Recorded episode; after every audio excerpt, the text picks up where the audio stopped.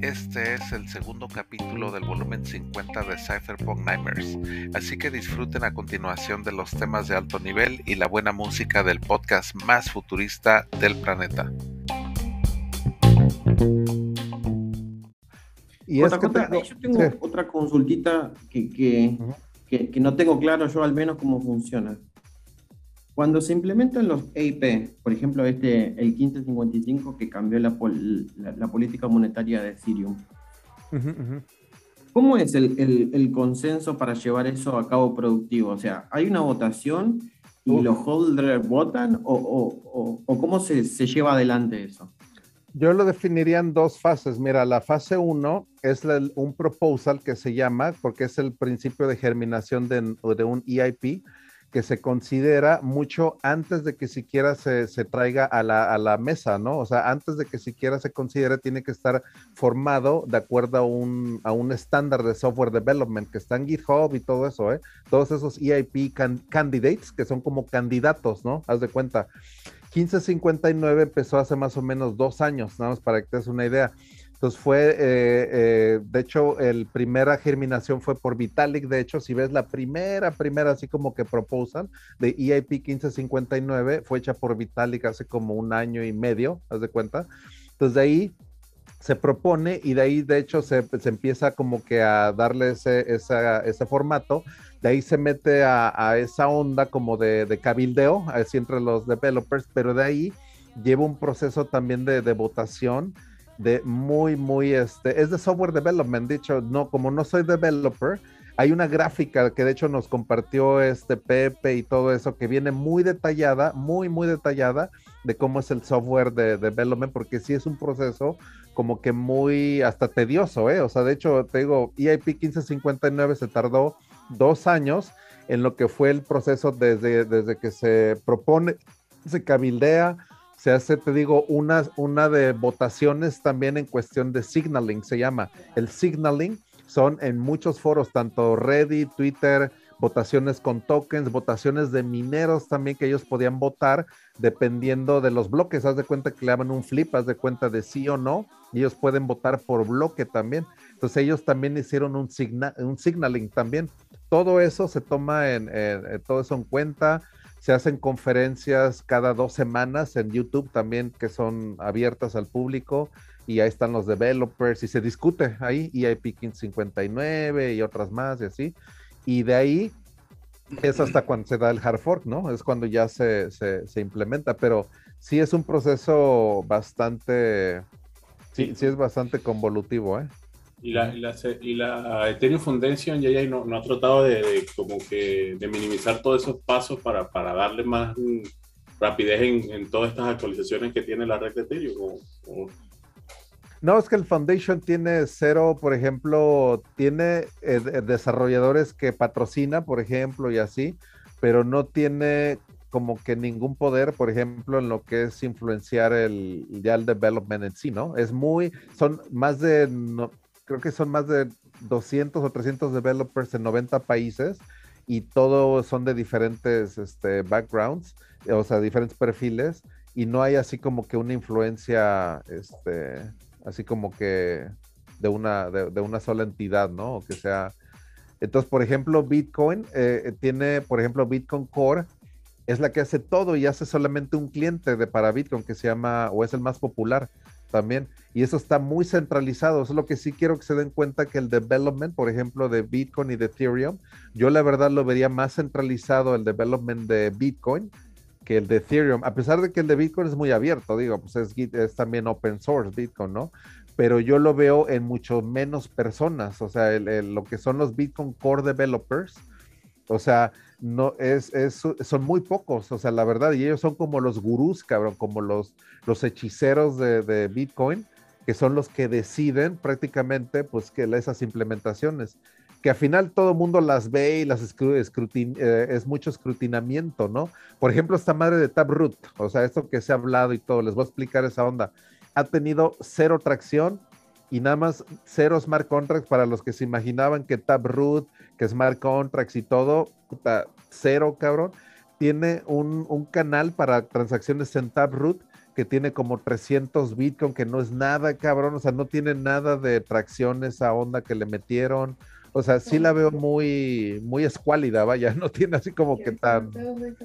Yo pensaba que sí como que iba a tener así como que, no sé, como que, como que más así tracción, pero Taproot no ha tenido, la verdad, como que ninguna, ninguna así como que, y eso fue lo mejor que han hecho en cuatro o cinco años. Se supone que Taproot iba a ser así como que la panacea y que iba a traer así como que la nueva era y ni siquiera lo ha hecho más privada las transacciones.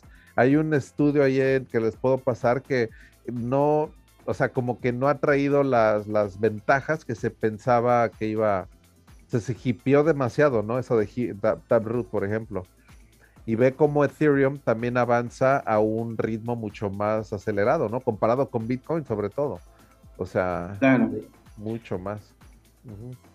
Mi pregunta, más que nada, también en Bitcoin, ¿eh? está orientado a si, no sé, el día de mañana tal vez, eh, no sé, algún gobierno quiere, no sé, que se adecue un poco más a los intereses de alguien o de, algo, digo, si existe el riesgo ese de, como decía Casabe, tal vez que, no sé, que la fundación Ethereum o la fundación Bitcoin, no sé, quieran tenga sus propios intereses que vayan en contra de los, de los demás, digo. Y es que por eso fue un non-profit desde el principio, ¿eh? es un non-profit completamente el Foundation, o sea, si lo ves desde ahí, de hecho la misión desde que fue esta, em, eh, no me acuerdo bien su nombre, es como japonés, algo así ella, la misión ha sido como que deslindarse del Ethereum que tienen del ETH para hacer ya como que el funding de muchos de, programas. Por ejemplo, Gitcoin salió de, de, de, Ethereum Foundation. Este, muchos proyectos así que han sido incubados por el Ethereum Foundation porque ellos han, se, han, estado deshaciendo, vaya, del Ethereum. En lugar de querer centralizar y decir, mira, vamos a, quedarnos con el Ethereum y hacer como for profit y hacer un funding y un index y, hacer que el, development tenga este, como que esta madre para corporaciones o algo. No, al contrario, ha sido como que una, un overseeing de, del development pero sin afán de, lucro. Eso es bien importante. La, la, Fundación Ethereum es una organización completamente sin fines de lucro, o sea, siempre ha sido así. Por eso se, incorporó en, Suiza como una non-profit desde el principio. O sea, todo el funding que ha tenido ha sido del ICO del 2014 y desde ahí, o sea, no ha tenido como que otra, otra este, ronda, ¿no? Así como de inversión o así. Entonces, eh, sí me doy cuenta que aparte el development, o sea, de Ethereum, no es nada más por el Ethereum Foundation, o sea, no es la única organización que, que lo hace, ¿no? Sino que son muchas, muchas organizaciones como por ejemplo Prism o Nethermind o muchas compañías que hacen el development para Ethereum 2.0 o para Ethereum 1.0 y así, pero de manera completamente descentralizada, vaya, o sea, no tienen nada que ver con el Ethereum Foundation, ¿no? Por ejemplo, organizaciones como Prism, o sea, muchas más, ¿no? Porque, por ejemplo, las, los las últimas eh, innovaciones o cambios sí tienen un sentido de, mejorar el protocolo, ya sea en cuestiones de calidad, de seguridad, incluso en el valor mismo, esto que vos decías, ¿no? De quemar el Ethereum que antes se le daba a los mineros, eh, y lo próximo que va a venir que va a ser reducir la emisión, o sea, siempre yendo para el lado correcto, si se quiere verlo de esa manera, pero, digo, pero nada, mi consulta era si, si se corría el riesgo de que en algún momento no se dé vuelta la tortilla y digan, bueno, mira, a partir de ahora vamos para este lado y, y se joda, no sé, todo lo, todo lo bueno que se viene haciendo, digo. Pero aparentemente no.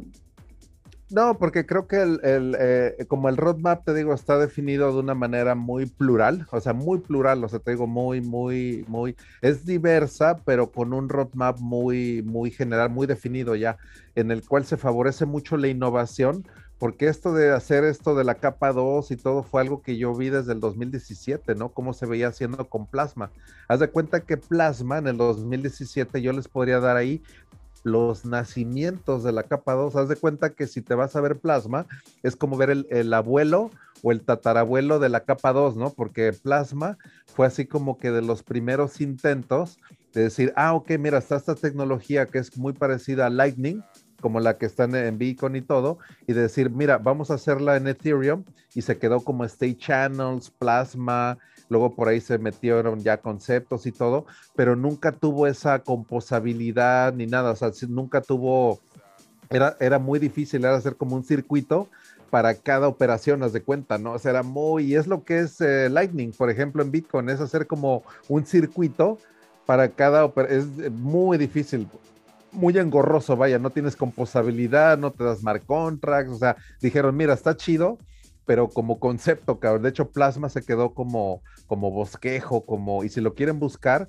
ahí está el white paper, o sea, lo compartí apenas ahí no hace mucho, pero ahí ven los inicios, ¿no? Ya de ahí se empezó a, a trabajar mucho en lo que son los CK SNARKs y, que son estas pruebas que te dan estos recibos, que son como ver estos, uh, como un, yo lo definiría como un espejo, que es como de, de, una sola, de ver hacia un solo lado, ¿no? De que te da el reflejo de la capa 1, a pesar de que tú no ves, es como generarte un recibo de cero conocimiento. Esa es la criptografía tan vudú, ¿no? Así como de magia negra o como la quieras definir, que en el 2016, créanme que decían, no mames, esa pinche criptografía era como de Moon Mat, se le llamaba, ¿no? De la luna, cabrón, que decían, ok, estás bien pinche viajado, a lo mejor como en 20 años, 30 años, a lo mejor ya ya hay esa, ese tipo de criptografía.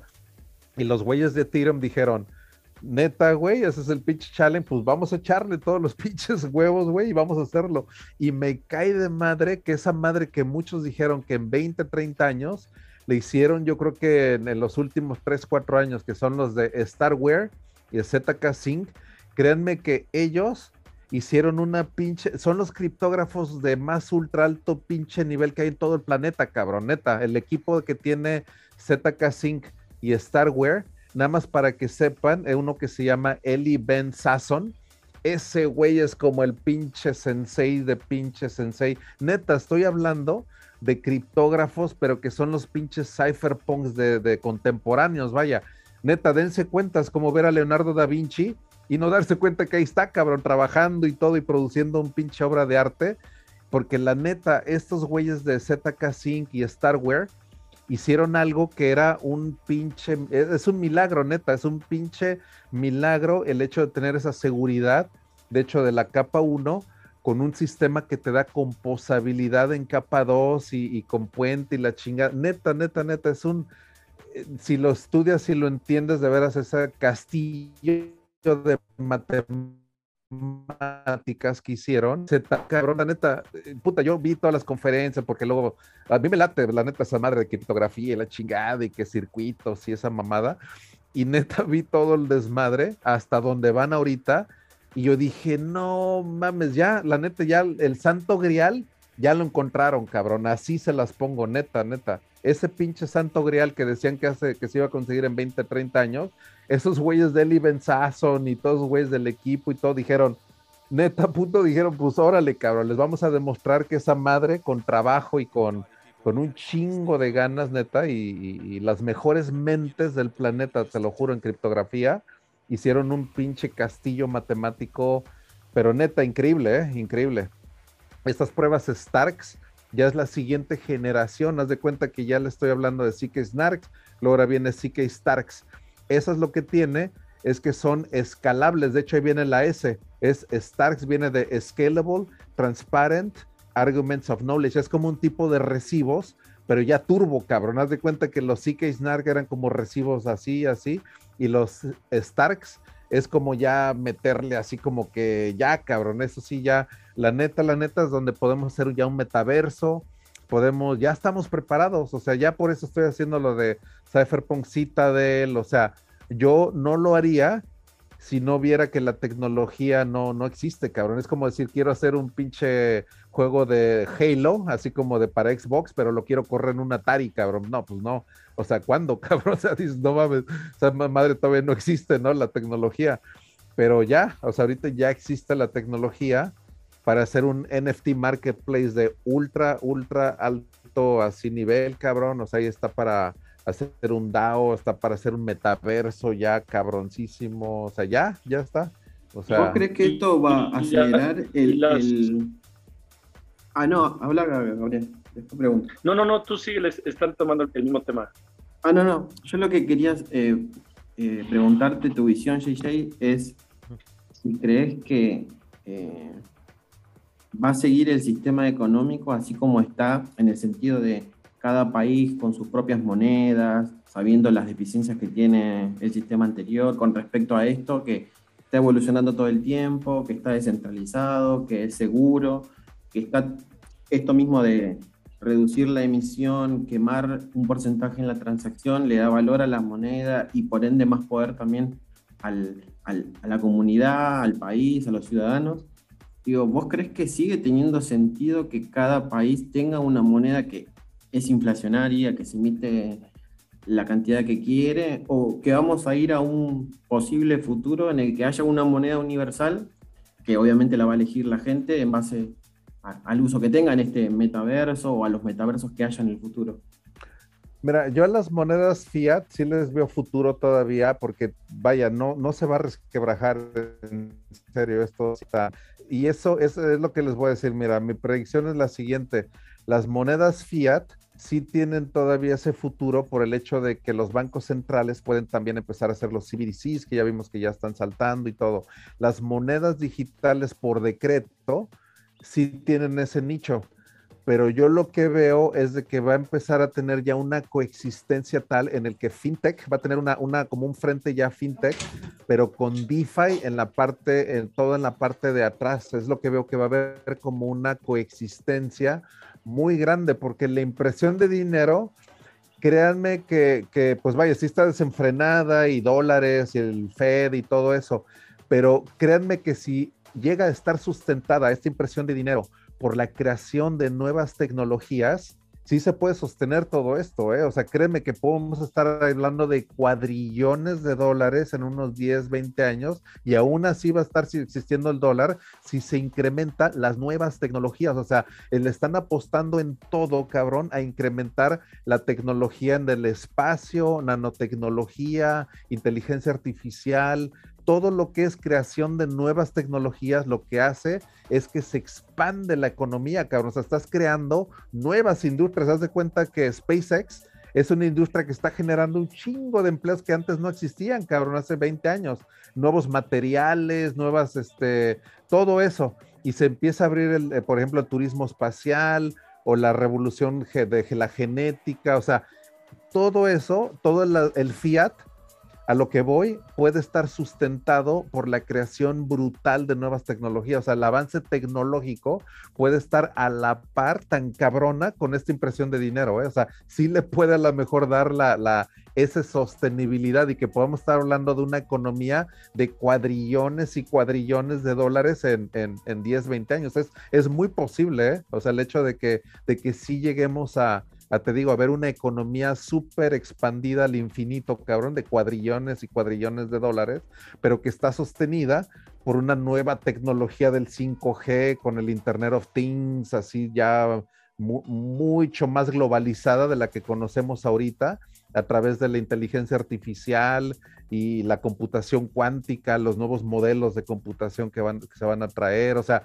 toda esa nueva tecnología es la, lo único, lo único, lo único, lo único, lo único, en serio, que yo veo que puede, eh, eh, eh, el hecho de que no se resquebraje este, este sistema, porque si no, es demasiado el dinero que hay en el, en el sistema ahorita, o sea, en serio, es demasiado. Y si este money velocity se empieza a desequilibrar y se hace una inflación, hiperinflación y todo, ya, o sea, el sistema ahora sí que ese es el otro lado, ¿no? De la moneda.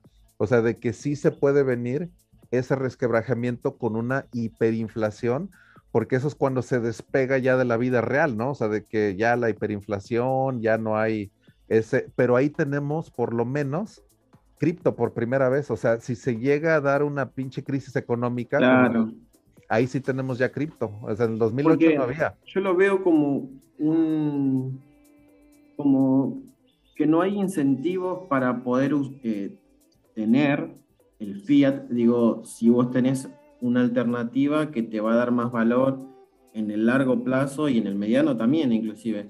Eh, pero mirándolo así, de, ese modo de, de, hacer crecer, digamos, eh, nuevas áreas Expandir el imperio, es expandir el imperio, expandirlo, expandir infinitamente. Así como están imprimiendo dinero, así tienen que expandir el imperio en cuestión tecnológica. No hay de otra, en serio. O sea, Estados Unidos tiene, te digo, o, es esa o esa. O sea, es, es o, lo cumple ese avance tecnológico, se muere en el intento. Y Biden es a lo que le está apostando, a la infraestructura tecnológica. Entonces, el que tenga más poder tecnológico va a ganar el juego ahora, más que el que imprima más dinero o más armas o más... Mira, hay un libro que se llama AI Superpowers, que es de, un, de un cuate de, de China, de hecho, porque también China se está metiendo mucho en el juego de la supremacía en inteligencia artificial, porque ahí te va, también los primeros que consigan esa supremacía en ese campo van a tener una supremacía en todo lo demás, ¿no? Porque AI puede también llevar a una nueva era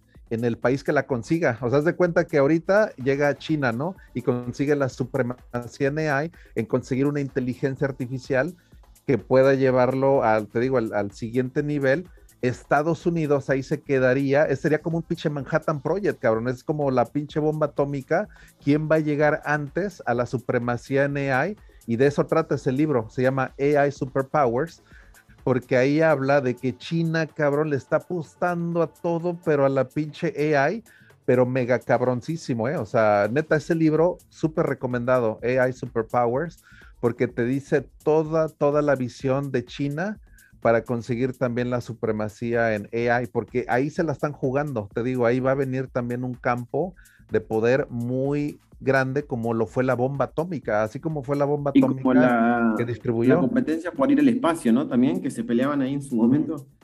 Exacto, pero es que AI puede producir hasta la supremacía en la carrera espacial y todo, porque puede resolver ya todos los problemas, haz de cuenta, hasta de de muchísimas cosas, ¿no? Entonces sí es un campo muy, eh, muy, eh, muy importante a considerar, ¿no? Porque te digo, China lo está implementando de una manera muy hacia adentro, todas esas compañías de AI, ya ahorita Estados Unidos hace dos semanas las baneó, cabrón. De hecho, hay unas compañías de quantum computing que ahorita están en China que ahorita ya las baneó Estados Unidos de plano, ya dijo, no mames, esto ya es guerra, cabrón, porque en serio, esas compañías de quantum computing que hay en China están entrando ya a un nivel muy, muy cabrón, ¿no? Y, están haciendo mucho espionaje también industrial y todo eso.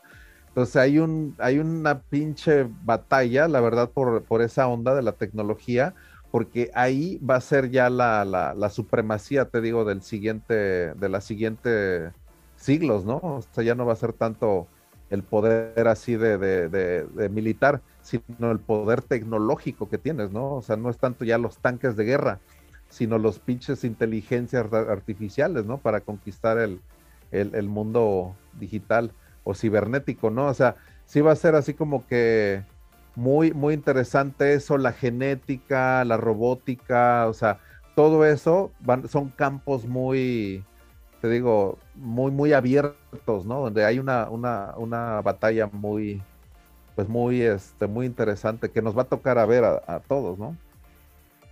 Entonces, sí, pero sí veo esa fricción, así como lo, la, la, pregunta que me, que me veías, ah, va a haber un eso, o sea, o se, o se, o se sigue ese sistema económico, te digo, fiat, y se expande, te digo, durante otras dos, tres décadas, o sea, eso puede ser, o la otra, se viene para abajo y tenemos a cripto, ¿no? Y eso puede ser la transferencia de riqueza más brutal que hemos visto en todo el, en toda la historia, ¿no?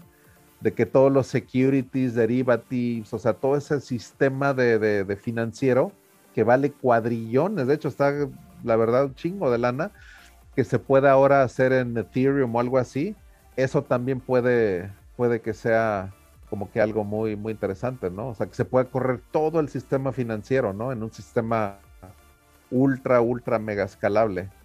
Entonces... Claro, y más ahora que, están estas nuevas tecnologías que decía vos que permiten mucho más escalabilidad con la misma seguridad que ya traían.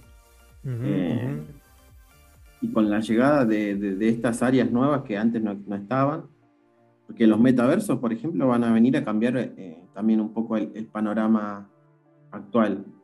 digo, la vida de las personas, porque yo creo que va a generar un, un consumo muy grande de, del día, ¿no? Estar ahí, participar de una u otra manera. Eh, yo me acuerdo cuando apenas salía a Facebook, había gente que estaba como seis o siete horas conectada al día. Después fue regulando, ¿no? Pero al principio, cuando apenas salió, que fue ese bombazo, había mucha gente que vivía conectada a Facebook. y ahí sigue, yo creo que mucha gente ahí sigue, ¿eh? o sea, ahí sigue que hay gente que se la pasa en Facebook, ¿no? Es muy adictivo. De hecho, hay una, me acabo de comprar un libro hace como tres horas que se llama The Antisocial Network, que es de Ben Mesrick, es el mismo que escribió Become Billionaires, y lo acabo de encontrar hace como tres horas, porque habla ahí de lo que pasó en GameStop, Reddit y toda esa onda. O sea, es bien reciente el libro. Entonces lo compré porque habla también de toda esa onda que estamos viendo de movimientos generados en Internet de manera totalmente, ¿no? Como esto de GameStop y de Wall Street Bets y todo eso, que se hizo también así como que muy... Es parte de la inteligencia colectiva del Internet, ¿no? Que estamos viendo ya emergente y todo. Entonces... Pero, pero sí va más por el lado de la primera, ¿no? la primera opción. Hola, Jay, Jay, Andaba por aquí haciendo un par de cositas y, me conecté y ahora los escucho. Y pues mi opinión, yo estoy de acuerdo contigo que va por ese lado de las nuevas tecnologías que van a aparecer porque es que hay un boom grandísimo. Y también depende mucho del país. Eh, porque, por ejemplo, en El Salvador, pues ya adoptaron el Bitcoin, pero hay otros países que, entre más dura la moneda y entre más potente la economía, como que menos, menos lo van a querer soltar, ¿no? Van a querer soltar el poder. Pasa si les toca, si hay una catástrofe económica o algo así. Pero yo creo que el próximo año eh, va a haber, porque no había eh, eh, velocity of money, ¿no? La, la, se imprimió el dinero, pero ese, ese dinero no estaba circulando por todo lo que pasó. Hasta ahora es que está empezando a circular y estamos viendo la inflación y el próximo año, el 2022, es cuando vamos a ver la crisis o la recesión o el frenazo de la economía porque van a subir las tasas de interés. Y ahí es cuando va, y creo que también mucho dinero de inversión se va a ir a las cripto porque la para proteger la inflación, o sea, no, yo creo que va a haber lo que tú dices, va a haber un sistema, eh, bueno, aquí en Australia ya están mirando y en Estados Unidos, por lo que tú has dicho, el, dólar digital, entonces se va a integrar todo, ¿no? Se va a integrar y, yo les compartía por ahí un artículo donde hablaban de, de, los DAOs, que acá en Australia ya están empezando a mirar cómo se regula eso, porque eso se puede usar para, para tipos de inversión y para, para eso, eso es demasiado útil, ese es el próximo boom que viene, no lo, no lo hemos visto.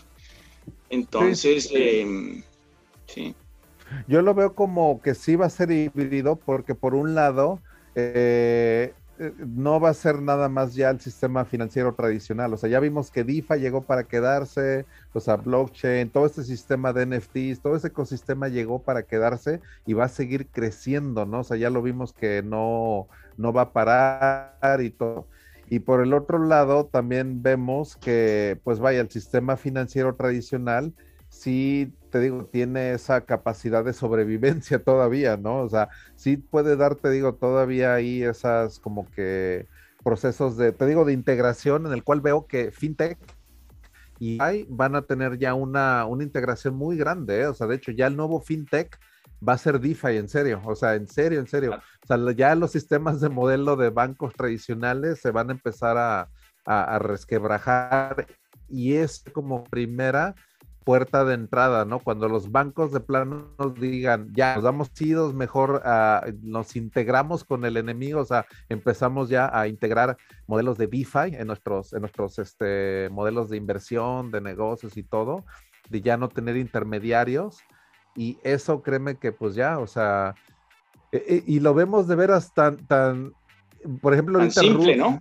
tan simple, tan simple, pero es que el hecho de, por, ejemplo, estar integrado con el sistema financiero es tan importante que, por ejemplo, ahorita Estados Unidos y Rusia están en pláticas sobre Ucrania. No sé si a lo mejor sepan, pero si Ucrania, si Rusia llega a invadir Ucrania, Estados Unidos ha amenazado con, uh, con cortarlos del sistema SWIFT eso sería como que la, bomba nuclear para los rusos, porque pues los cortas del sistema financiero completamente, o sea, es como aislarlos, es como la solución nuclear que le haría Biden, o sea, sería la respuesta a la invasión de Ucrania, que esa fue parte de las pláticas que acaban de tener y todo, o sea, está muy cañón de plano, porque eso sí te digo, ves la, la importancia que tiene de tener esa, esa conexión, ¿no? Con el sistema financiero pues mundial, ¿no? O sea, que el sistema SWIFT que se llama, que es eh, como este sistema de, pagos. el, envío de pagos, sí. Sí, que es así también una mafia también, ¿no? Y todo. Claro, si no puede quedar como Venezuela o Cuba ahí bloqueado sin posibilidad de hacer nada.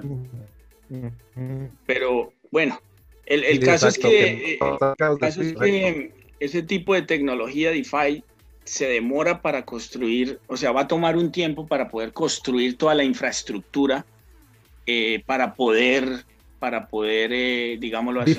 es que DeFi no, necesita infraestructura, eso es lo, increíble, que eh, para estar a hacer el deploy en una DeFi, no, por ejemplo, Uniswap no tiene infraestructura, o sea, no tiene no tiene en realidad pues la misma arquitectura de un sistema tradicional, o sea, eso es lo interesante.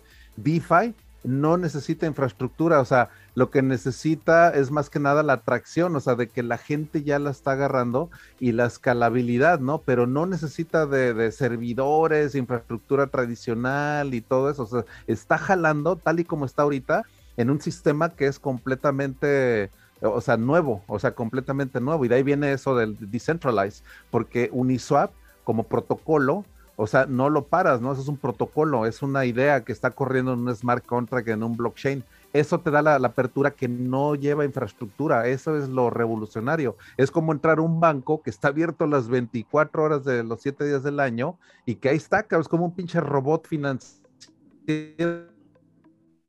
literal, que está en blockchain y da la pauta a quien no es, es universal, vaya, es, es, no necesita de esa infraestructura tradicional que por ejemplo en todos los sistemas financieros, pues no, a ver, de sucursales, infraestructura o burocracia o lo que tú quieras, ¿no?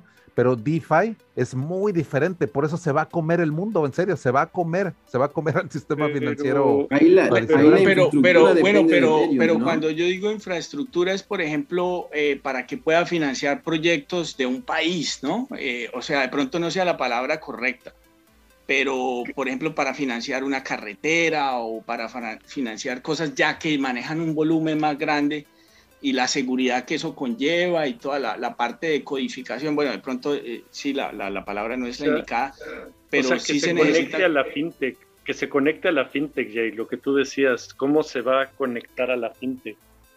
Sí, exacto, pero eso no es de infraestructura, es nada más de conexión y ya.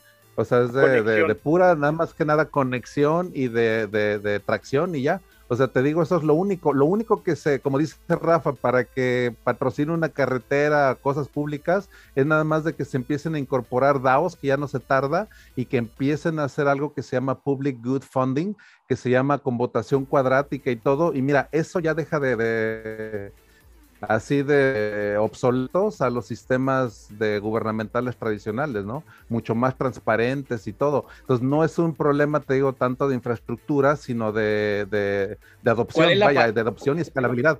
Ya, esa, es la palabra correcta. Sí, sí, escalabilidad. Sí, que se haga en tiempo real y todo. Sí, sí. Exacto, que se escale a ese nivel y todo. Sí, te entiendo.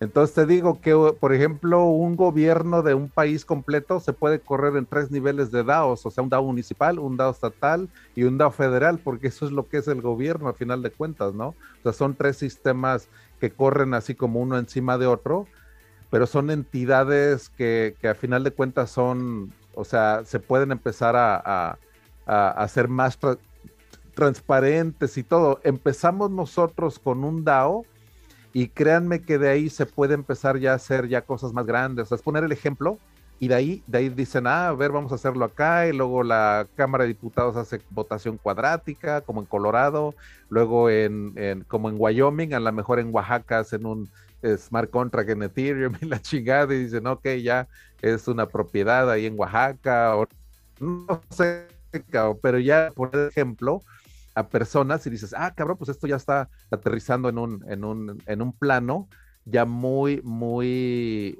Eh, mira, es que un blockchain, les voy a definir lo que es un blockchain de una manera muy sencilla, porque si no sabes explicar algo de una manera sencilla es porque no lo entiendes, la neta. Y yo sé que muchos, la neta, blockchain no saben ni cómo chingados explicarlo, que dicen, ay, que sí, que pinche proof of work y pinche explicación de Bizantina y que los generales y la verga, ¿no?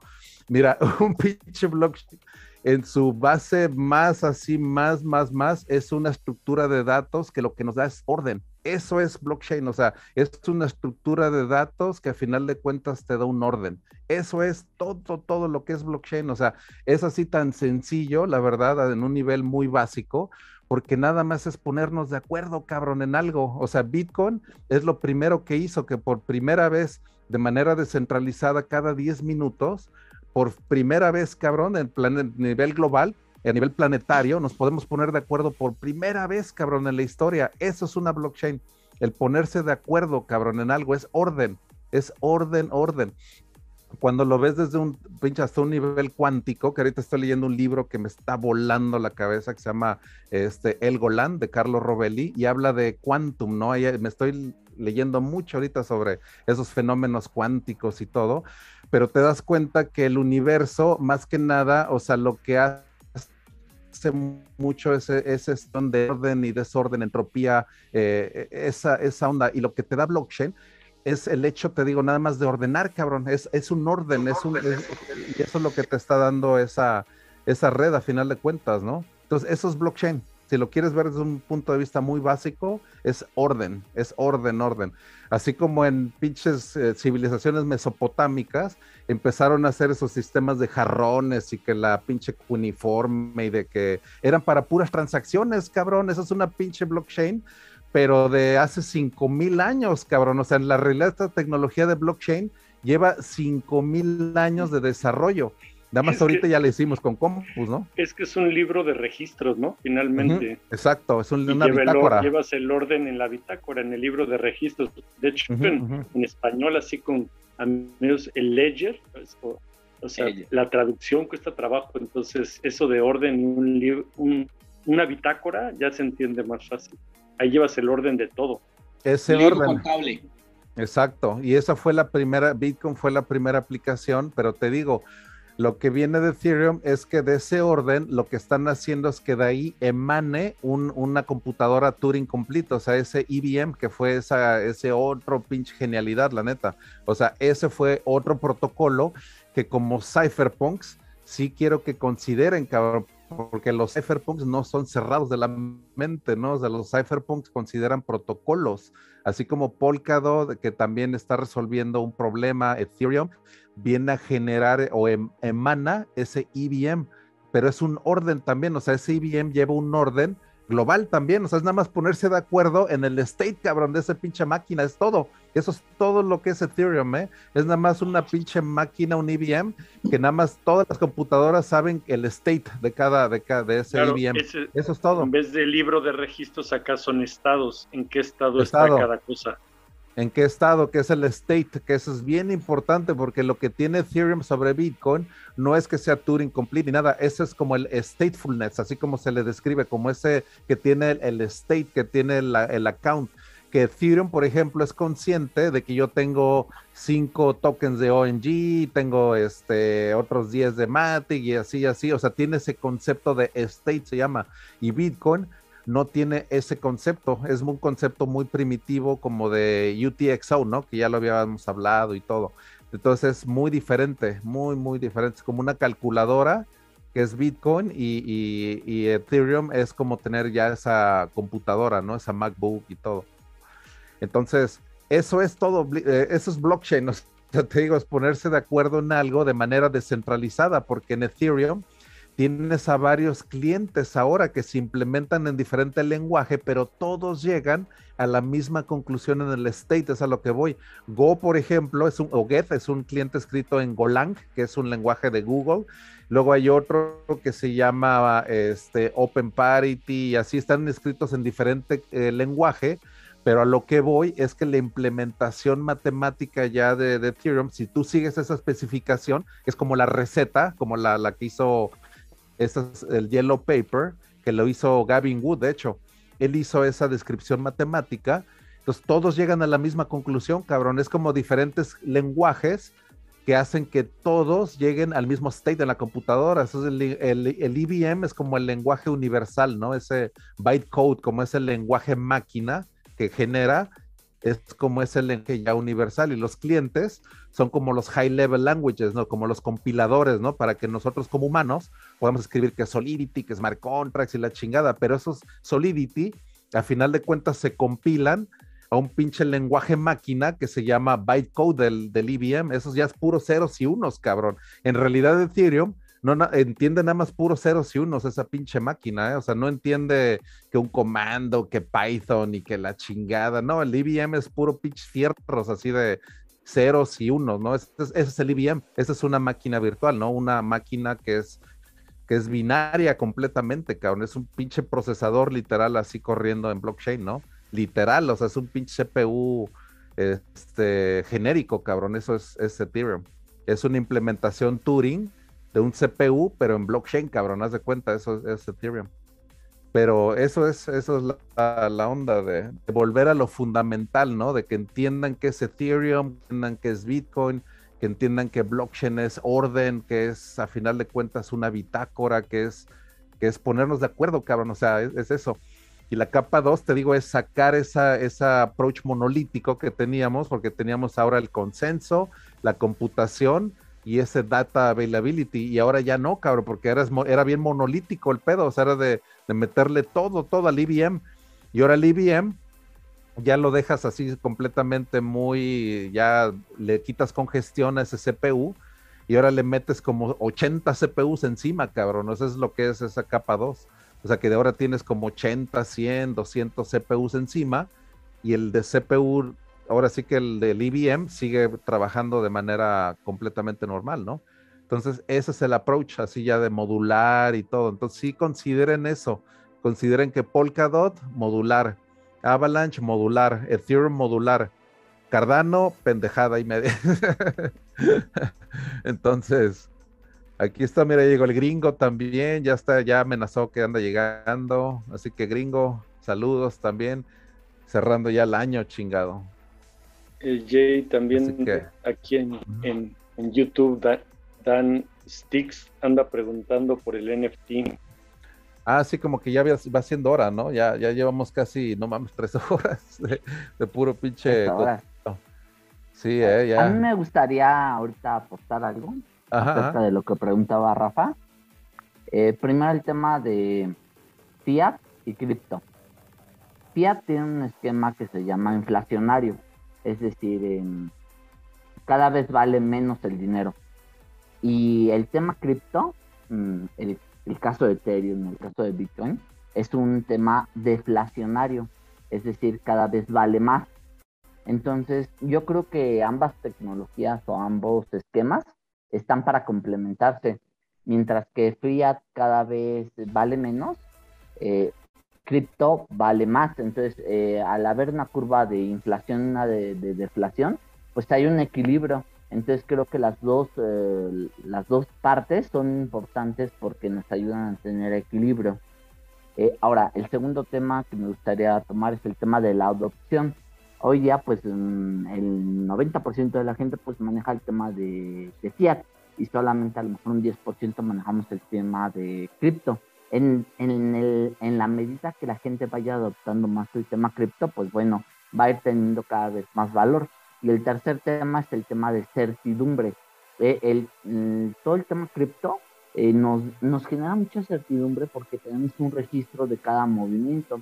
El tema de fiat no, porque cualquier momento eh, Estados Unidos puede decir, quiero imprimir otro trillón de dólares y este y, sacarlo al mercado y darlo en apoyos para o demás, ¿no? Entonces creo que las dos, eh, las dos filosofías están para complementarse. Entonces yo veo que pues las dos van a seguir creciendo y en la medida que una crezca la otra también va a crecer. Entonces va a haber un equilibrio en estas dos tecnologías, tanto el tema fiat como el tema cripto bueno, ese es mi, mi, punto de vista muy particular. ¿Tú cómo ves, este, mi JJ?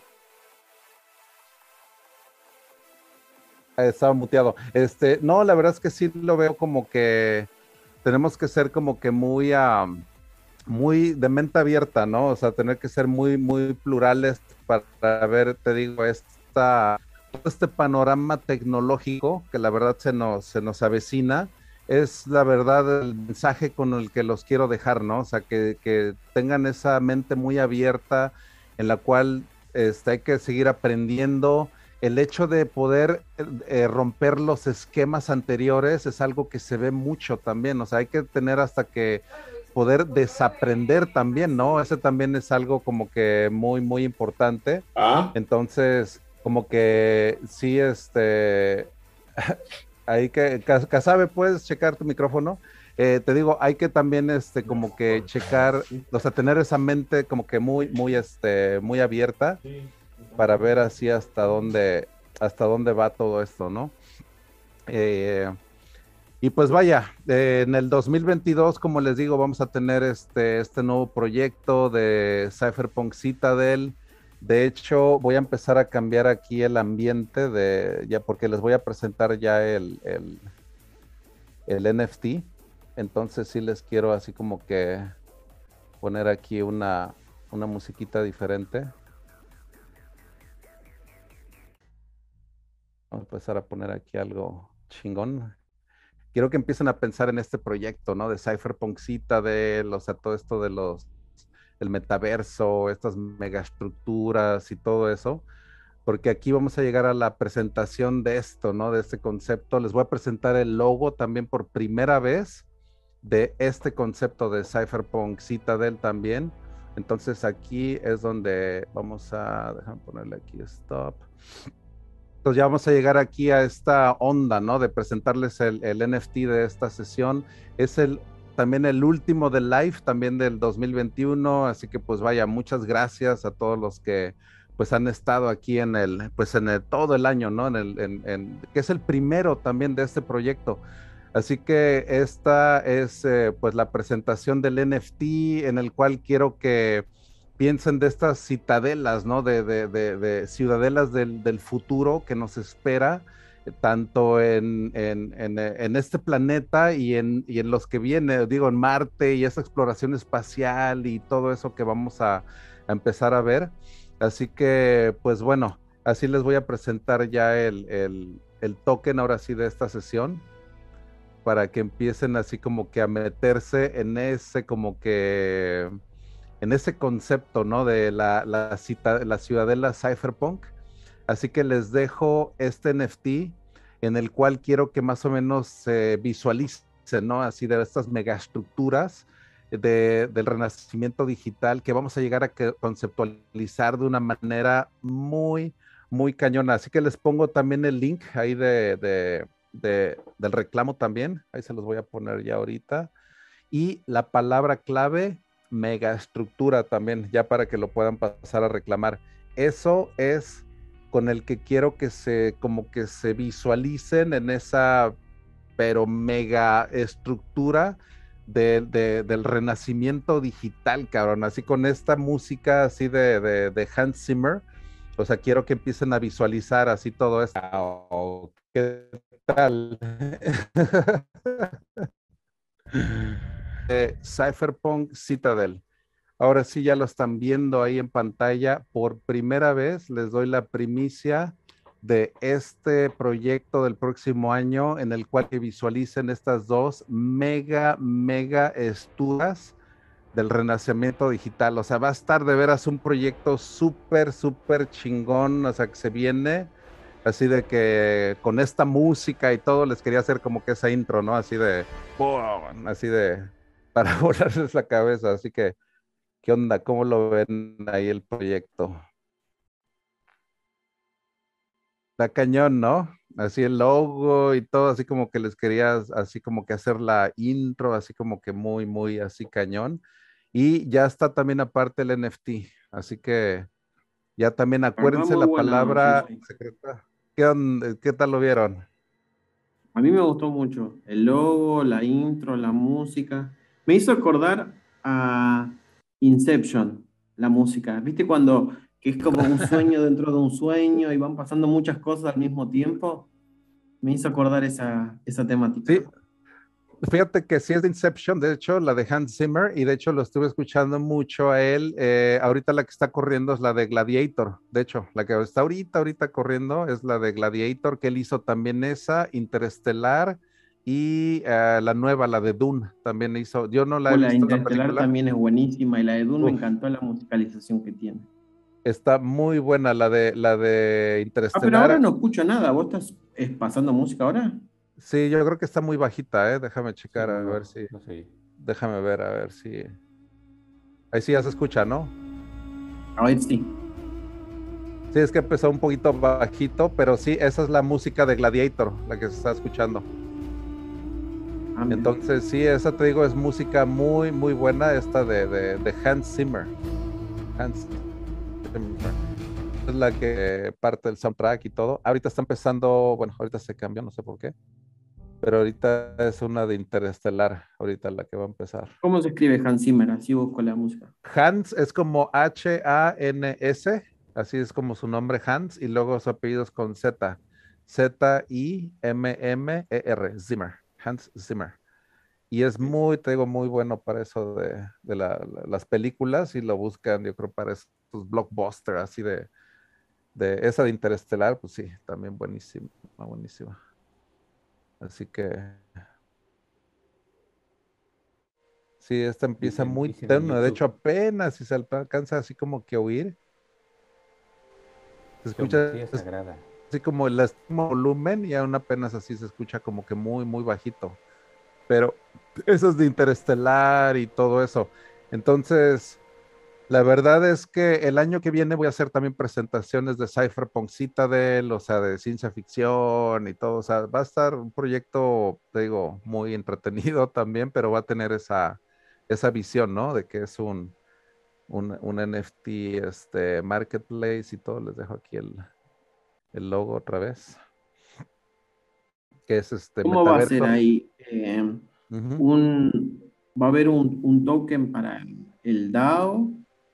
o va a a través de NFT. No, de hecho va a haber un token también, un token que es el token Citadel. Entonces, ese también token ya este, está en laboratorio, también todo eso se va a hacer y todo. Pero sí, de plano va a haber un token EC20, que ese es el token normal, y va a haber un, el minting de los 721. Entonces, esos dos están considerados en el, en el proyecto. Entonces sí, ya, ya se viene ese token, que digo, no va a haber eso de ICO, ronda de inversión y todo eso, o sea, eso no va por ahí, o sea, es un token de gobernancia para que lo entiendan desde inicio, es un token de gobernancia y que se va a buscar que sea un utility token más adelante, ¿no? Ya con el metaverso y NFTs y todo, ya se convierte en un híbrido de gobernancia y utility token también, o sea, es la, la idea que va a tener esa, esas dos, ¿no? Así que esa es la visión así como que global en este punto, pero con el white paper y todo pues, ya se define muchas, muchas cosas. Si quiero publicarlo, que sea peer reviewed, o sea, que sea muy transparente todo el proyecto, ¿no? Para que todos seamos este, parte de alguna manera y que se tome input de muchos también de nosotros, ¿no? O sea, se van a escuchar este, opiniones y y, es una mesa de, diálogo también cada viernes. Es lo bueno de que cada viernes aquí podemos estar así como que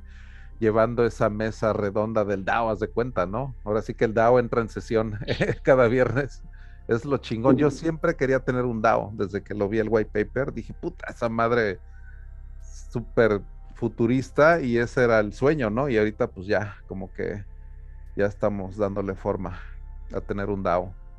¿Qué tal? Buenas noches. ¿Cómo estás, JJ? ¿Qué onda, Julio? ¿Cómo andas? Bien. Oye, felicidades por tu proyecto que vas a echar a andar en el 2022. Gracias. Pues ahí nos das este, más retroalimentación de lo que vas a hacer este en las próximas sesiones del próximo año. Sí, me va a dar un encerrón ahorita en estas semanas que vienen, porque pues sí va a salir un white paper muy bueno, pero de ahí viene todo, te digo, ahí viene la visión, eso se los voy a presentar lógicamente, todo el mundo va a tener oportunidad de leerlo y de, analizarlo, criticarlo, lo vamos a desmenuzar, construir, eh, volverlo a hacer si se necesita, o sea, vaya, es abierto, ¿no? Es un proceso de input, Sí, de que todos participen, ¿no? Sí, que todo el pues mundo le vea fallas, que sí, sí, sí, o sea, está abierto, pero la idea, te digo, eh, la visión está, te digo, de ese, de ese, de ese tamaño, ¿no?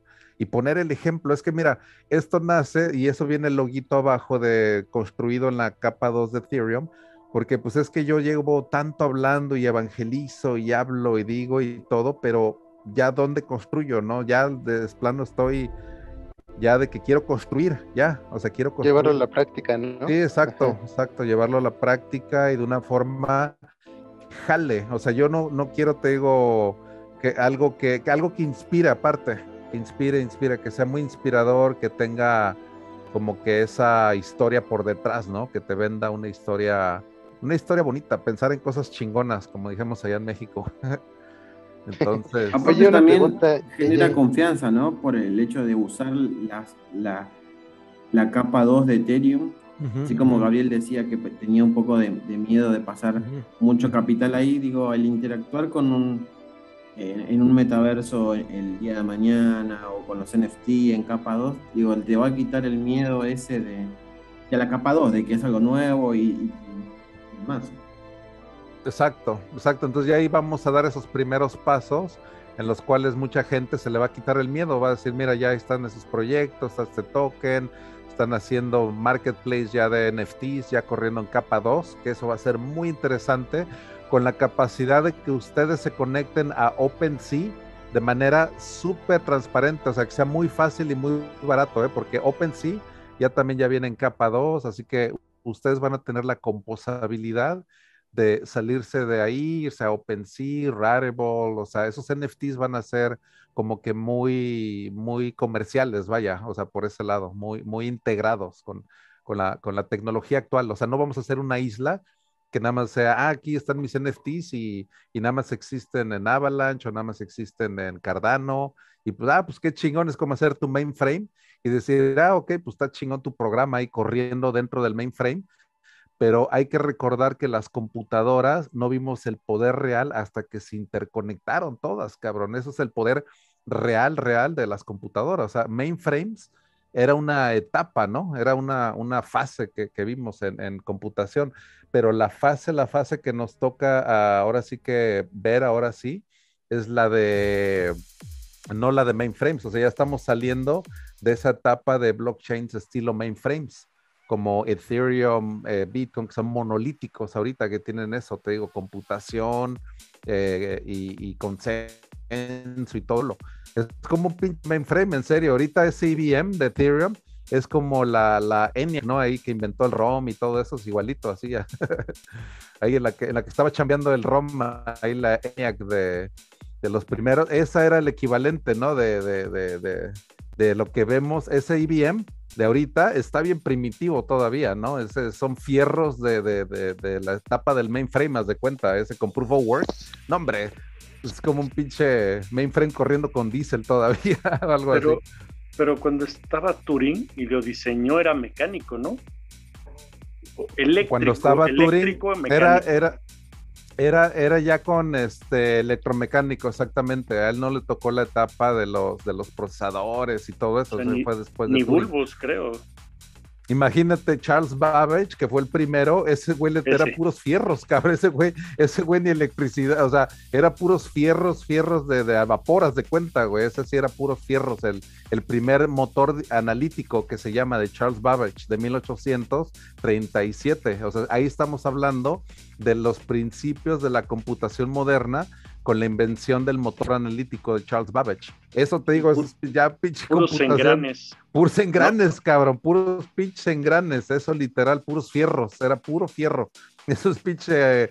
Y la primer programadora en toda la historia fue su vieja, que se llama, o se llamó Ada Lovelace. Imagínate, era aristócrata, hija de Lord Byron, que era así como otro aristócrata, poeta, súper famoso y todo. Y su hija Dice, se aburre la cabrona de pinche vida de aristócrata en Inglaterra y la chingada. Se empieza a tener un affair con el Charles Babbage y la chingada. Y le empieza a ayudar ella a traducir madres, güey, que ese güey hacía del motor analítico y la chingada. Y encuentra el manuscrito de un italiano, cabrón, que dio una pinche conferencia sobre en, Italia, lógicamente en italiano. sobre el Charles Babbage y el pinche Ada dice, ah, pues yo me lo traduzco, cabrón, estoy bien pinche aburrida, cabrón. Se lo empieza a traducir y no la cabrona al pinche anexo, o sea, de cuenta como en notas, empieza a hacer la descripción de los primeros programas de computación en toda la historia, cabrón, esos pinches este, notas de Ada Lovelace ella está catalogada como la primer programadora, porque ella fue la que empezó a utilizar los loops por primera vez, los if, then, o sea, todos esos circuitos ya de, de programación. Ella fue la primera, cabrón, así que se diga, que ah, mira, este pinche motivo sirve para un chingo de cosas, ¿no? Lógicas. Y ya todo el mundo dijo, ah, no mames, o sea, este, fue el primer programa, programa de computación en toda la historia de Ada Lovelace, que era la vieja de, o sea, pinche pareja, ¿no? O sea, imagínate conocer a esos güeyes así como que, no mames, hubiera sido un pinche trip, cabrón. O sea, esa pareja de Charles Babbage y Ada Lovelace, putas pinches leyendas, cabrón. Así, pinche historia de la computación. Dices, no mames, ¿no? Y ya de ley luego te digo, viene la, la invención ya un poco más sofisticada, ¿no? Los, los 20, 30, 40 ya se empieza la era ya más de, bulbos, ¿no? Empiezan ya con bulbos y toda esa onda. Y Turing es lo que dice, ya eh, formaliza, más que nada lo que hace, llega a formalizar las ciencias de la computación, porque antes no había la formalización de eso, de, la, de, esas ecuaciones de Turing, para formalizar ya ciencias de la computación. Oye, yo no sé, este, de lo que has escuchado de Ethereum y eso, yo la primer virtual machine que había escuchado fue la de Java, ¿no? Que Java también vino a revolucionar eh, los, los objetos, ¿no? Porque antes la programación no era orientada a objetos y con C++ y Java pues ya vino esto. Y, y, yo ahí es la primera vez que escucho este Java Virtual Machine, JVM, entonces no sé si, o sea, si de ahí es una idea para el EVM o, o a, partir o nada que ver. No, lo que pasa es que Java es muy importante porque creó el web 2.0 prácticamente, o sea, y de ahí viene la otra etapa del, del web, ¿no? O sea, el web 1.0 que era estática, corriendo en puro HTTP y eso, y con el, y, con el web 2.0, ahí con JavaScript se crea Facebook, haz de cuenta, todo eso, eh, Instagram y todo ese desmadre, es gracias a JavaScript, o sea, todo ese lenguaje. Y JavaScript Virtual Machine, o sea, son como implementaciones en las cuales tú puedes escribir un cliente que se comunica con el IBM, o sea, de cuenta, es como un compilador que tú lo puedes hacer en cualquier lenguaje, ¿eh? JavaScript, como es un lenguaje muy, muy universal, vaya, o sea, es un esa madre, pues, ¿cuántos no lo conocen, no?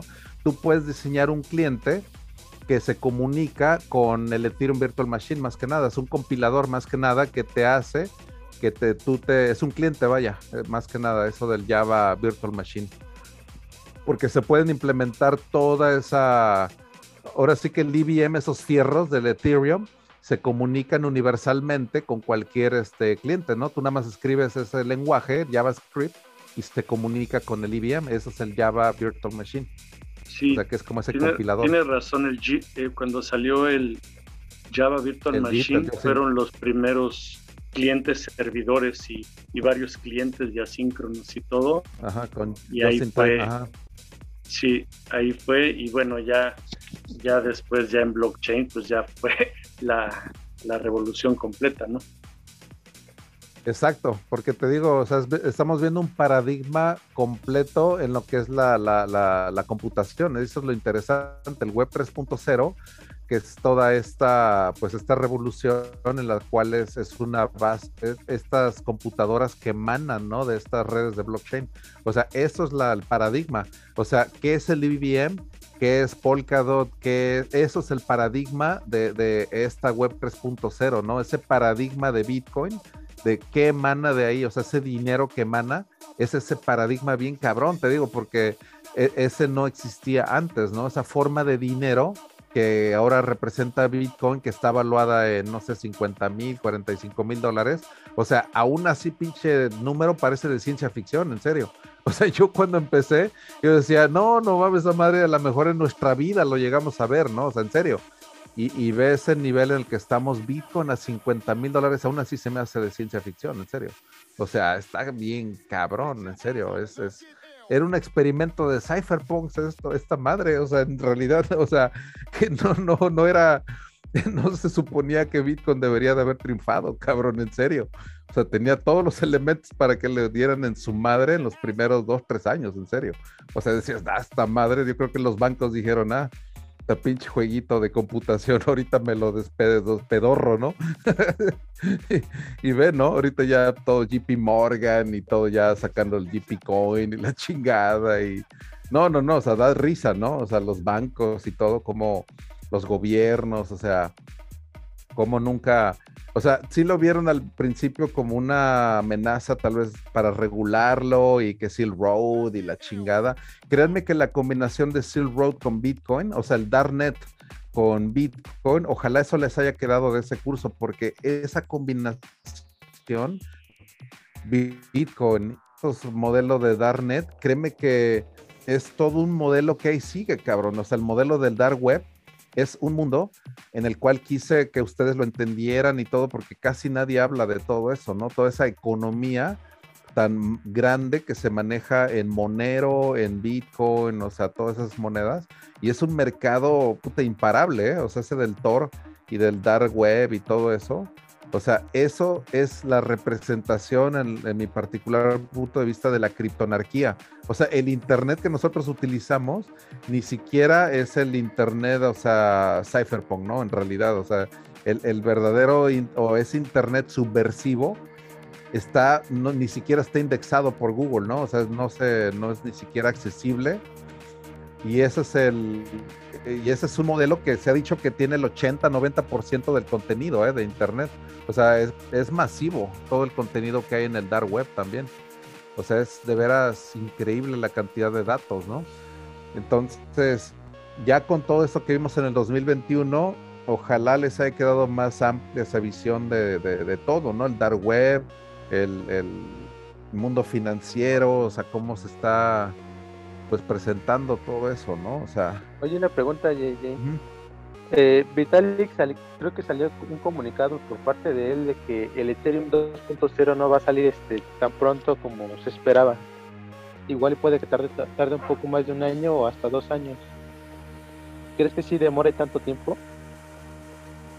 Eh, mira, de hecho yo estuve, bueno, viendo el Developer Call que es hoy, de hecho, todos los, cada 15 días es el Ethereum Core Developer y el merch, que es que eh, depende de qué es Ethereum 2.0, porque Ethereum 2.0 ya salió, o sea, ya el staking ya está, el blockchain ya salió, salió desde primero de diciembre del 2020. Entonces, ¿qué defines con que ya salió Ethereum 2.0? Es cuando ya, por ejemplo, los bloques ya están confirmados por Proof of Stake, o es cuando los gas fees ya están súper bajísimos, o sea, qué es la llegada de Ethereum 2.0, ¿no? Porque yo lo defino como cuando salió el primer bloque, de hecho, de que algo que se llama el Beacon Chain, que salió el primero de diciembre del 2020, para mí fue decirles, mira, ya salió 2.0, Ethereum 2.0, ya está el blockchain, cabrón. O sea, esa construcción que decían que nunca iba a llegar, ya está ahí. Entonces, eso es lo que quiero que hay que definir qué es cuando ya salió Ethereum 2.0, porque para mí ya salió, cabrón. O sea, en serio, yo ya tengo mi nodo, ya está con 32, me está dando rendimientos,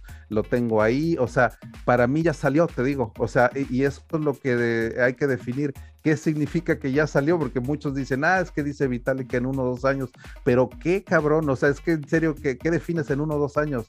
¿Que el MER ya está?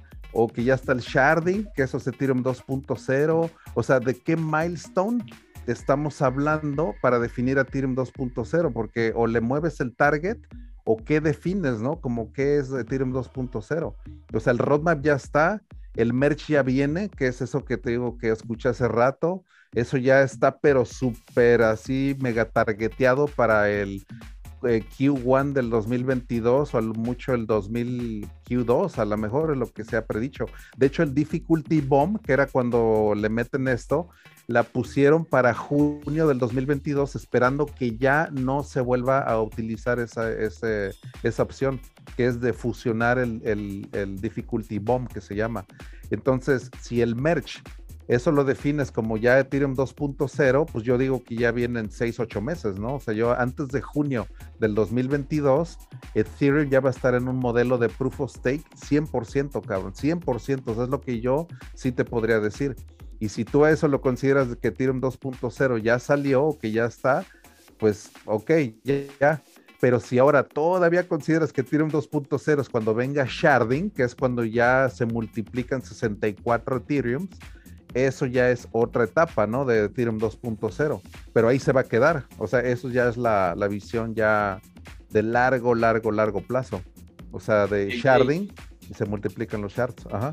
De hecho, este, por ahí, es que, es que yo también creo que vi el mismo artículo y yo quedé un poco confundido, pero leyéndolo eh. todo me da la impresión de que es hasta, o sea, en ese artículo hablan es de, del sharding y cuando ya está todo terminado. O sea, lo que tú dices es. Ah, bueno, pues es que esa estás hablando de una pinche construcción roadmap del 2023-2024, que es lo que Vitalik sí está trabajando. Es el Chief Scientist del Ethereum Foundation. Haz para que sepan el título oficial de Vitalik y que sepan exactamente de lo que él está hablando. Él es porque él es el Chief Scientist del Ethereum Foundation y él literal lo que él está trabajando actualmente no es ni siquiera en el merch, ¿eh? ese güey ya ni siquiera sale en esos ni nada, ¿eh? O sea, él ya no se preocupa de lo que viene en seis, ocho meses. Vitalik está hablando de lo que viene en tres, cuatro años. Está hablando ya de las fases finales de sharding, está hablando de ya todo el pinche proceso donde vas a ver a Ethereum corriendo con pinches 1.3 millones de transacciones por segundo. Eso es en lo que está trabajando Vitalik en estos momentos, ¿no? O sea, si ahorita pinche Vitalik se muere y se combustiona espontáneamente, no tendría ninguna repercusión, por ejemplo, en el merch, por ejemplo, porque él no tiene nada que ver, o sea, Steam Bacon, el core developer, es el que lleva todo el pedo, todos los programadores, o sea, el pinche Vitalik literal se puede combustionar así espontáneamente, y él lo ha dicho, y dice, y no tendría en lo absoluto ninguna repercusión en el día a día o que el hard de, que viene del merch y que el sharing, o sea, todo ese roadmap ya está diseñado desde hace puta, desde hace un chingo. Y Vitalik, de lo que él está hablando, es de una versión ya final de Ethereum, pero te digo, muy avanzada, muy avanzada. O sea, él está hablando. ya de tres o cuatro años, ¿no? Así como comentas. Sí, 2024, 2025, sí, Ethereum va a tener mil shards, o sea que son mil Ethereum, se de cuenta, con una versión ya de rollups bien super mega turbo, en el cual te digo, él ya está trabajando en eso, ¿no? Pero si te digo, Ethereum 2.0 lo definimos como ya lo que viene el merge y todo, ya, o sea, hay que prepararse para que ya el proof of stake ya empieza en 6, 8 meses, o sea, o menos, yo, pienso, o sea, todo eso se va a dar en fases, es lo que hay que entender, ¿no? Ese roadmap de Ethereum 2.0 ya se va a dar en fases muy cabronas. El merge se le llama el triple halvening también, porque es el equivalente a reducir la emisión de Ether, lo que es el equivalente a tres halvings, cabrón, de Ethereum, por eso se llama triple halvening. Oye, ¿cuándo es la fecha, perdón? ¿De qué? Del triple halving. No, pues es que eso no hay, o sea, es que eso no se maneja en fechas ni nada, son milestones. De hecho, los core developers tienen un, website donde puedes ver muchos milestones, que son como barras de progreso para muchos diferentes, como 15 de cuenta, y todos esos se deben de cumplir para el merch. O sea, eso no se maneja en fechas nunca en ninguna parte de Ethereum desde el 2014 Nunca dicen, ah, mira, ya el merch va a salir en el Q3 del 2022 en tal fecha. No, eso jamás. O sea, jamás, jamás. O sea, las fechas se definen ya cuando los pitch testnets ya están súper avanzados y ya llevan tres meses de, de, testing y todo. Y ya desde ahí ya dicen, ya, o sea, en unas cuantas semanas, ¿no? Pero que hay fechas, o sea, es que es algo que también hay que entender el software development no se trabaja en fechas, se trabaja en milestones. Los milestones son como los, los, los, los, los, retos que te ponen, a esos madres que dicen, ok, el merch depende de pum, pum, pum, chingo de palomitas, haz de cuenta, y tú le tienes que checar a todas, cabrón, o sea, esos son los milestones de que dices, ok, ya tienes este pinche RPC call, tal, tal, tal, o tienes esto, esto y esto, termina, termina esto, es como hacer un edificio y dices, mira, tienes las pinches ventanas, las paredes y todo, y el edificio no está listo para que alguien entre ni nada hasta que ya estén las paredes, ventanas, vidrios y todo, porque antes ni madres, o sea, nadie puede entrar cuando la pinche obra está negra ni nada, ¿no? O sea, eso es literal lo que es el merch, o sea, es la creación de algo que, tiene muchos milestones, ¿no? y son en diferentes áreas, no nada más es una. O sea, y eso es muy transparente. Pues eso de los developer calls, yo tengo el website y ahí checo yo también el progreso y todo. Entonces yo te podría decir el progreso en porcentaje tal vez en algunas áreas, pero no te podría decir, ah, sí, ya el pinche merge viene eh, no sé, ni algo, pues no, no, no. En 15 días. Exacto, en 15 bueno, días. Y siempre va a estar en 15 días. No, y es que siempre es famoso de que dicen 15 días, pero siempre se mantiene así. O sea, siempre, si me preguntas en 15 días, te voy a decir 15 días, cabrón. Y me preguntas en 15 días, no, pues 15 días, cabrón, y así. Así es como la broma de interna de, de, Ethereum eh, Development porque siempre es two weeks away, two weeks away, two weeks away, two weeks away. Entonces ya es siempre. Hasta, que esté, este, hasta que esté, este, hasta que un día digas, hasta que un día digas de veras, ahora sí, cabrón, es two weeks away, y ahora sí ya es verdad.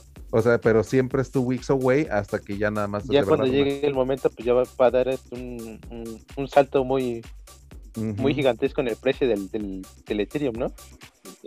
Pues eh, mira, según la, muchas teorías de escasez, de precio, demanda y todo, eh, eh, la verdad apunta a que es una escasez brutal de Ethereum y se viene pues un disparo en el precio muy cabrón.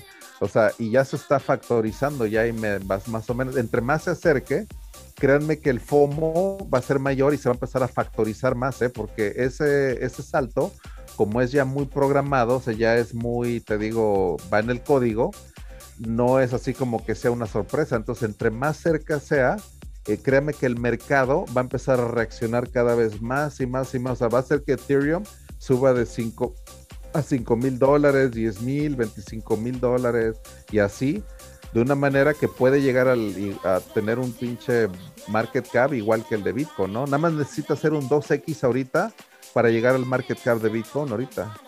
Si ahorita llegara a 10 mil, sí ya estaría ahí al nivel de Bitcoin ahorita, imagínate.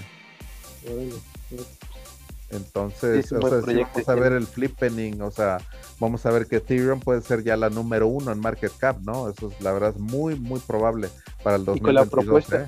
y con la propuesta que también tiene Vitalik respecto al gas fee, para reducirlo, pues sí es buena propuesta, ¿no? En el corto sí, fíjate, y hoy hace unas horas ya se habló mucho de esa propuesta y se, lo que se decidió, digo, se los paso de primera mano, es de que no se va a implementar en el merch porque no quieren que se atrase, cabrón. O sea, todo el mundo está tan acá enfocado que dicen, mira, sí es muy bueno EIP, el eso de reducir eso del cold data y los gas fees y todo, y sí de plano se va a considerar, pero ya hoy se decidió que para el merch, o das de cuenta, para ese hard fork que se va a hacer para, para Proof of Stake, no se va a implementar en ese, porque dicen, mira, va a ser mucho desmadre, es mucho cambio y, se va a implementar mejor el merch como, como por sí solo, que por sí ya es una, es una pinche hazaña, la verdad, así en complejidad.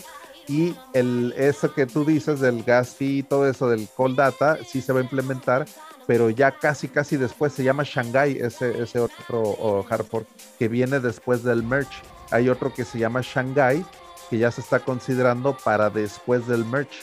Ese de Shanghai, lo más seguro es que va a incluir ese de reducir los gas de una manera cabrona y otros más, ¿no? Que también ya se están metiendo, pero de manera que ya no estorben al merch. O sea, de que dicen, mira, Shanghai viene y va a ser despuesito, pero ahorita, ahorita la preocupación, ahorita uno, es el merch, cabrón, que es ya de pasarnos al, al Proof of Stake. Ya está listo, ya está todo, ahora sí que la mesa puesta, los testnets ya están corriendo, que se llama Kinshugi, y van a correr uno de largo plazo, porque hay, hay testnets que duran un mes, haz de cuenta, y así las programan, es para que duren un mes.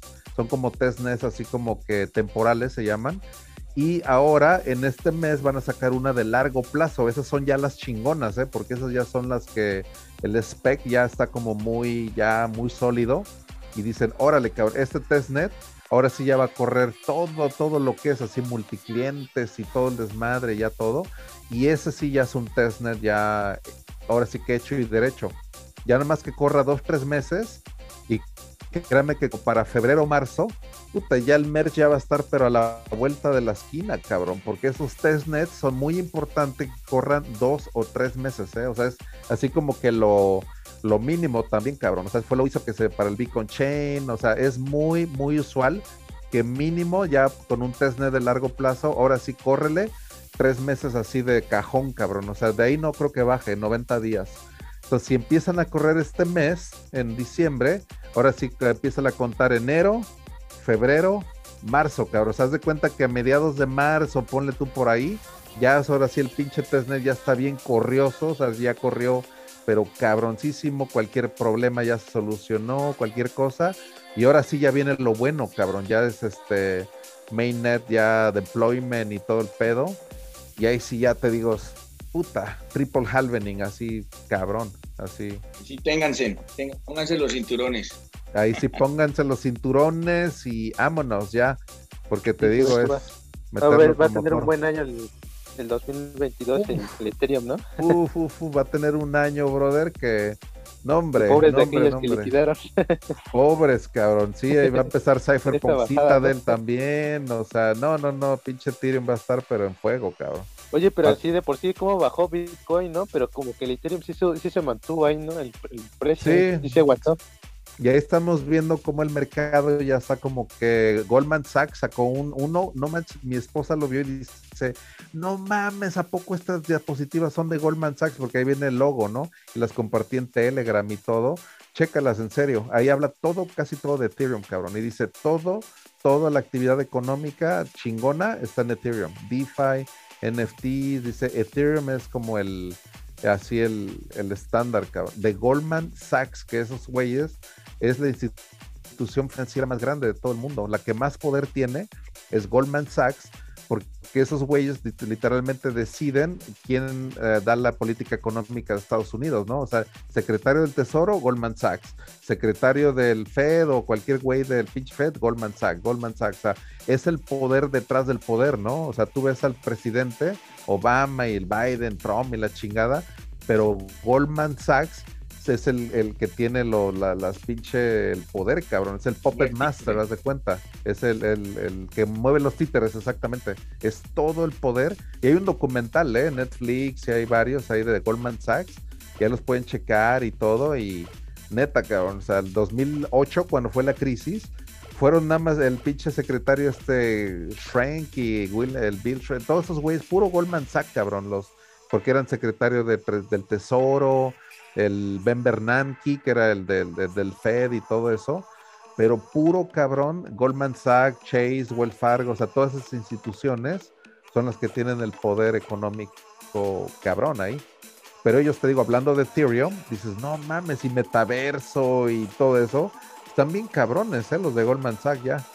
O sea, te das cuenta que ya, ya, le, ya le sacaron al juego, le van a sacar todo el jugo que puedan, cabrón, en serio sí, cada vez más, más inversionistas y más instituciones le van a le van a meter billetes ahí al proyecto de Ethereum, ¿no? Por eso va a ser híbrido, te digo, el, futuro es híbrido, ¿eh? porque te digo, las instituciones financieras están apañándose de Ethereum y más con esta tecnología de roll-ups y todo, que pueden tener privacidad en sus transacciones. No, hombre, pues los pinches bancos van a decir, no, ya, o sea, tú no vas a poder ver las transacciones del banco, pero sí vas a tener la seguridad del blockchain. O sea, eso es la pinche maravilla para un banco, ¿no?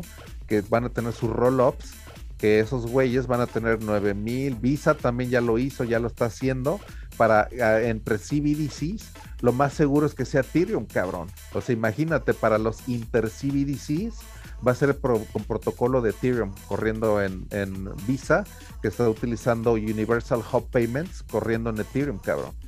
Entonces lo más probable es que si China y Estados Unidos y El Salvador o quien chingado sea saca su pinche moneda central digital, lo más seguro es que se interfase con Ethereum, cabrón, para que corra con todas las demás. O sea, así de cabrón va a estar, en serio. Tan híbrido va a estar el mundo el mundo del futuro. Con stablecoin, ¿no? Con stablecoin, pero sobre el IBM. E Exacto, con el IBM e y corriendo de manera privada. O sea, esos bancos centrales van a tener toda, toda su, su desmadre, su modularidad, ¿no? Su, su desmadre de, de frisear alguna transacción o de regular y que KYC y que anti-money laundering y su chingada madre, de tal manera que ahí tienen su jardín, su wall garden, haz de cuenta, corriendo en un roll-up, ese es el wall garden, y de ahí tienen su interfase con, con el mainnet, ¿no? Para la seguridad y todo. O sea, te digo, ese es el mundo híbrido que, que, que yo estoy así como que visualizando para el 2022, así que los dejo con esa predicción también para el año que viene. Oye, este Jay, ya se están despertando en España, Javier, desde Madrid. Y este, y te quería recordar lo de lo del Telegram que publicaste de la remera de la playera. De Ah, de veras, del de concurso, ¿verdad? También. Me estaba, apenas me acordé. De, hecho, vamos a hacer de una vez ya el concurso, lo tengo ya aquí hecho también y se me olvida, cabrón. Y ya tengo aquí como que la onda esta. Déjame si ya le puse aquí la. la... Déjame ver, ya lo tengo. Ahora sí lo dijo bien Gabriel, de la remera. A ver, ya lo tengo acá. Ya tengo aquí el, el link. Ahora sí ya está listo. Ya tiene los, los, los, los participantes. Entonces les voy a poner la ruleta también para ver quién se lleva la, la playera, remera o como lo quieran. Ya puse aquí a todos los que participaron en el Cypherpunk de del volumen pasado, que es el volumen 49. Y ahí se pruebas y todo, y sí, salen y todo. Entonces vamos a hacer, yo creo que como cuántas estaría bien, como una cinco, cinco vueltas le damos a la ruleta y de que salga, ¿no? Cinco, órale. Va, entonces vamos a darle la primera para ver quién es el primer, el primer Margarito. J y van a salir nicks porque eso es lo que van a ver del, usuario, ¿no? Entonces ahí van a ser como cypherpunks ahí, ¿no? Entonces ahí vamos a ver. Es el primero. Lástima, Margarito.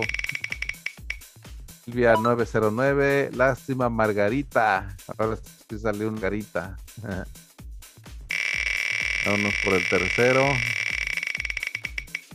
Satoshi 256. Lástima, cabrón. Salió el, hash que no era, cabrón. Te falló ese hash. Ahora que salió otra vez, creo que no le puse eliminar o algo así, pero pues digo, no debería haber salido otro. Entonces, ah, bueno, este, ¿qué hacemos? Se, va a 6, ¿no? Yo creo que se va a 6 ahora. Entonces, como salió dos veces Silvia 999, 909, se va a 6. Así que el que viene todavía no le toca, ¿eh? Vamos a darle más emoción a esto. Camaleón, chingado, imagínate, hubiera sido tú, cabrón, pero ni modo, cabrón. Salió como que Silvia te quitó el trofeo ahí, así como que ni modo. Ahora sí, sí viene el bueno. Ahora sí, agárrense. Venga, venga con todo. El ganador de la playera. Ajá. ¿Qué pasó? Ahí va, ¿eh? Ahí va. El ganador de la playera espuma cuántica es.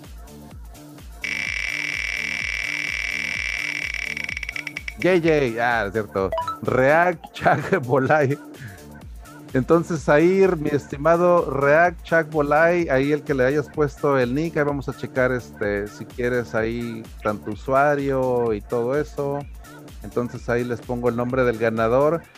Él va a ser el ganador de una playera de espuma cuántica. Así que ya está ahí el premio de esta sesión y todo por el hecho de haber hecho un reclamo del NFT de la sesión anterior. Así que esto fue como un airdrop de una playera retroactivo. Así que ahí es, fue lo que, lo que, los datos que agarramos. ¿eh? Entonces ahí React ahí te pones en contacto con tanto conmigo, Romualdo, Gabriel, cualquiera de nosotros ahí te podemos este, atender, ¿no? Así que felicidades, felicidades, chingado.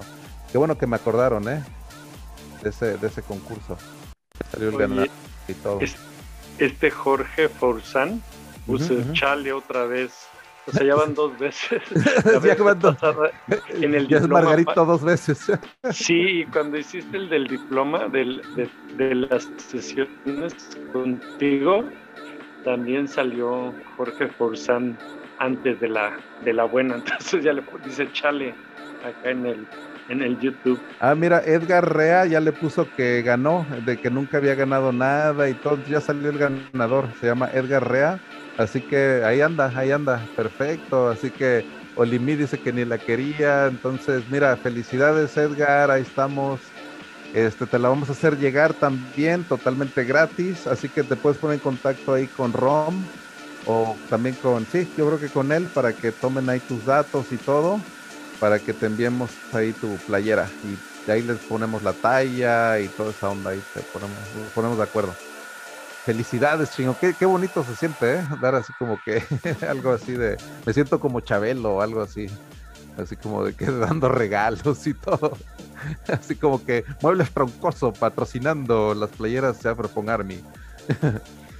Le dice, Edgar, ¿qué, ¿qué, vas a querer? ¿Lo catafixiamos la playera cuántica o vamos a la catafixia, no? A ver si, si quieres así como que la, la, la catafixia que salía así como este concurso de Chabelo que, que era de que todo o nada, cabrón, así de que era, vámonos con la catafixia. en tu bolsa derecha?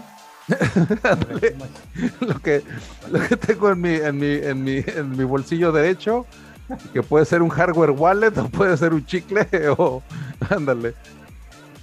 Puede ser un hardware wallet con un ITER o puede ser un chicle, cabrón. O sea, ¿cuál de las dos?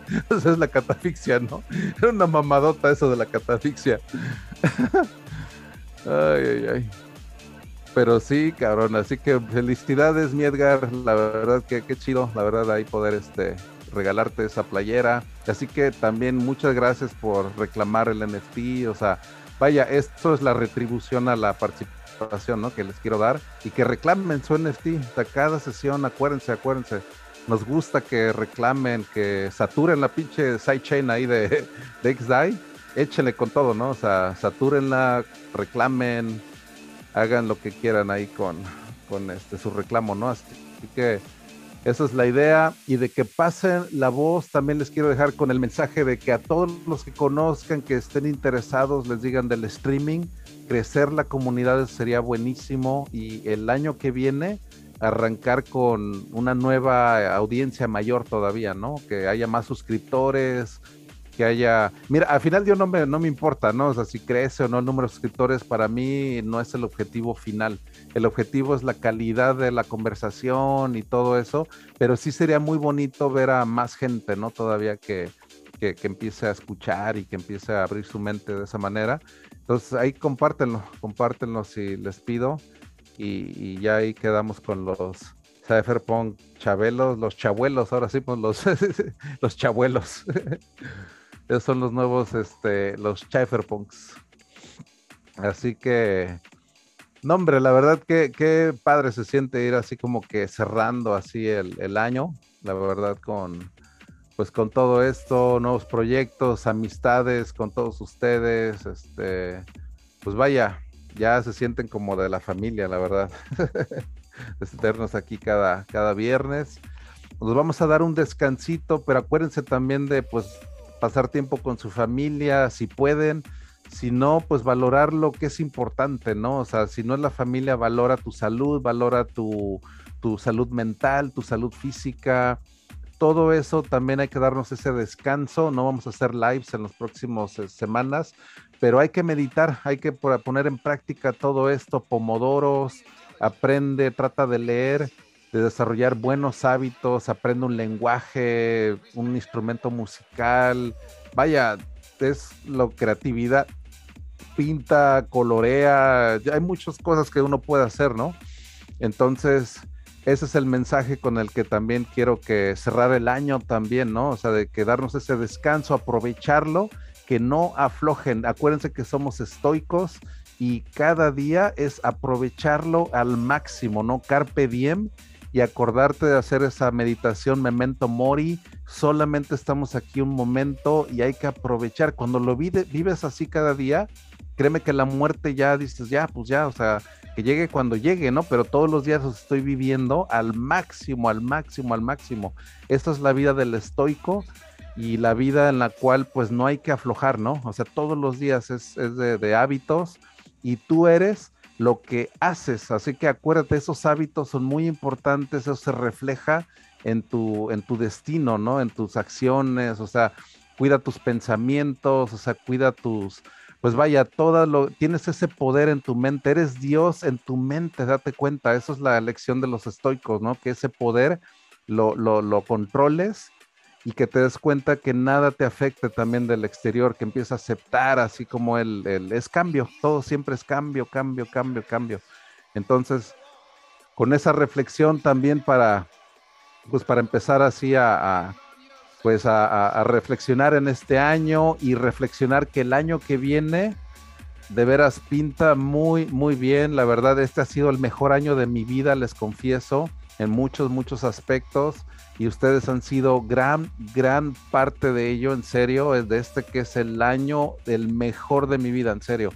Así que créanme que, vaya, nunca lo voy a olvidar, en serio, este 2021 ha sido un, un gran año, así que estamos cerrando yo creo que muy, muy bien.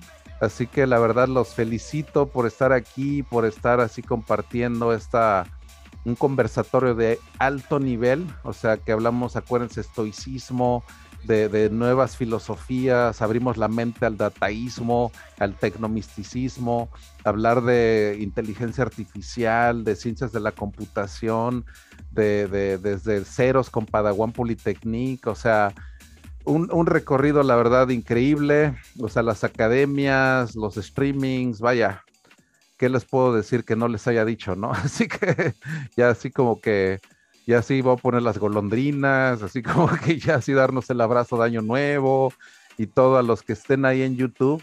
Ahora sí que les deseo, la verdad, lo mejor para estas eh, fechas que vienen.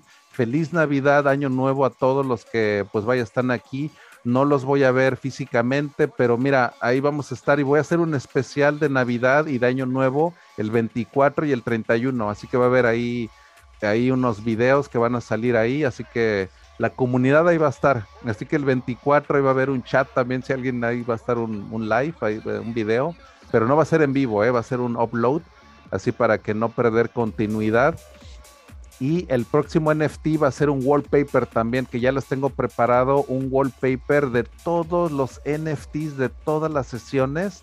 Está hecho un wallpaper tipo Beeple, así de todo el año.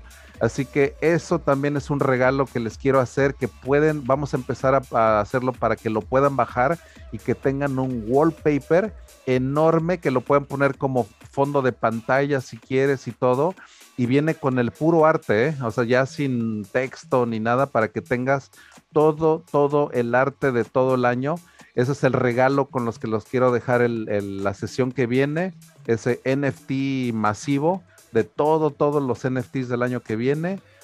Y pues vaya, ya los que siguen, ya vemos si se, va a emitir también NFT para no perder la continuidad. Así que también les hago llegar el NFT de Navidad y de Año Nuevo también va a haber va a haber NFT.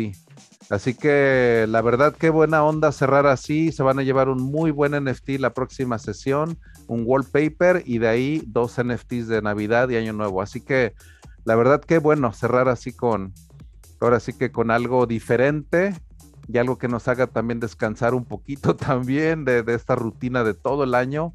Gracias, Rom, en serio, por estar aquí todo, todo el año. Gabriel, en serio, ustedes como la verdad generales del, del Cypherpunk Army, ¿eh? en serio. Tenientes, así, en serio. No, no, no. Y la verdad, qué buena onda todos los que están ahí. Este, pues vaya, Eduardo Medina, tus comentarios también ahí. La verdad, la familia Cypher. Ahora sí que estamos cerrando la, la familia Cypher. La verdad, les mando un abrazo a todos también. Pues vaya, emotivo, año nuevo también va a estar muy bueno. Ojalá que la pasen de veras muy bien que se llenen de energía positiva para el año que viene. Empezamos con todo, con todo el año 2022. Así que se vienen nuevos proyectos y todo. Y la comunidad, en serio, que siga creciendo, ¿no? O sea, pasen la voz, pasen la voz y, que esto se haga viral, ¿no? Así que, la verdad, un, un placer, la verdad. Así que... Que se vaya to the moon. To the moon, cabrón, to the moon. Así que, acuérdense del token, también Citadel CTDL, así que también ya este, vamos a tener token. Así que increíble, la verdad, los proyectos que se vienen. Así que, pues vaya, ahora sí que ya estamos llegando al, al final. Bueno, yo, yo me despido.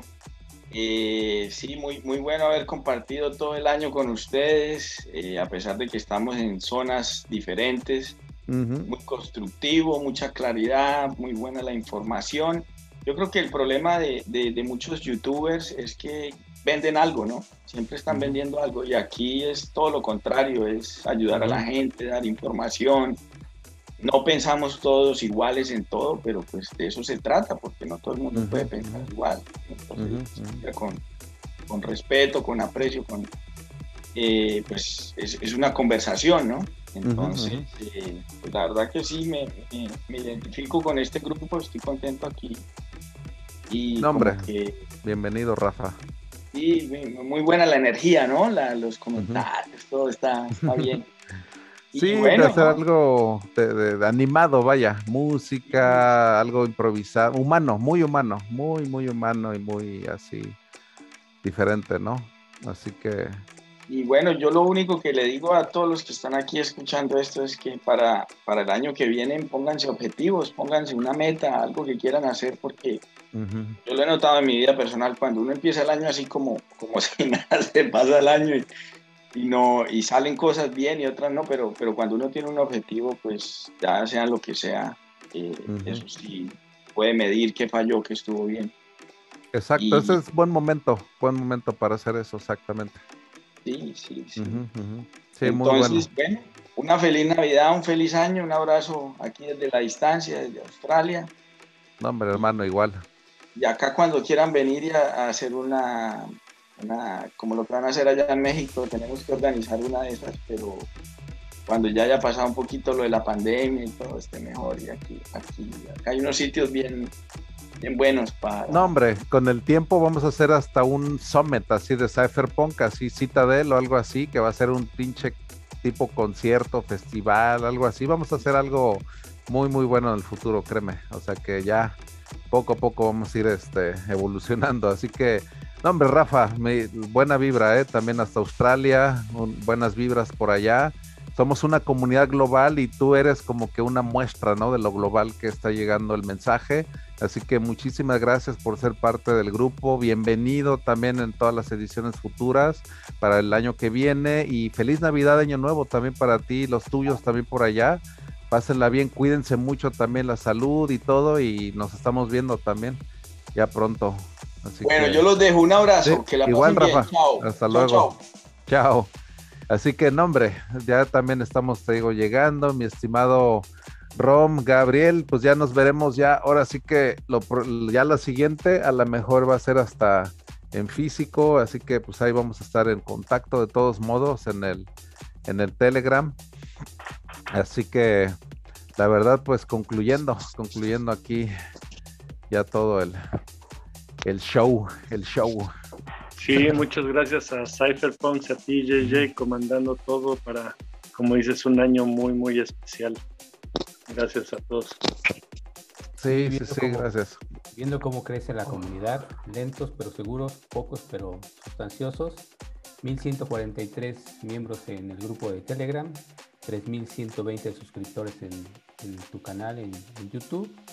Eh, hoy se conectaron menos que otras sesiones, pero pero pues ahí entre eh, en los siguientes días, como nos han comentado, van eh, viendo el, video o lo van escuchando en el podcast, este, pero ahí están siempre, ¿no?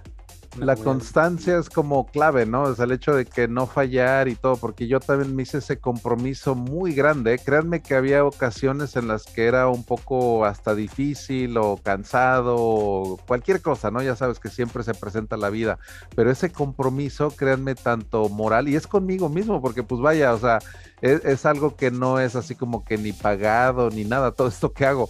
Así que ha sido un compromiso que ha salido de interno, que, yo creo que pues, es también clave el hecho de, de, estar aquí también, ¿no? Cada viernes y estar, pues ahora sí que poniéndote frente a la cámara y pues empezar a hablar y todo, pues es algo que a veces como que eh, pues toma práctica y todo y no fue fácil para mí. Créanme que el hecho de hablar a veces en público no, no es algo que se adquiera a veces de tan...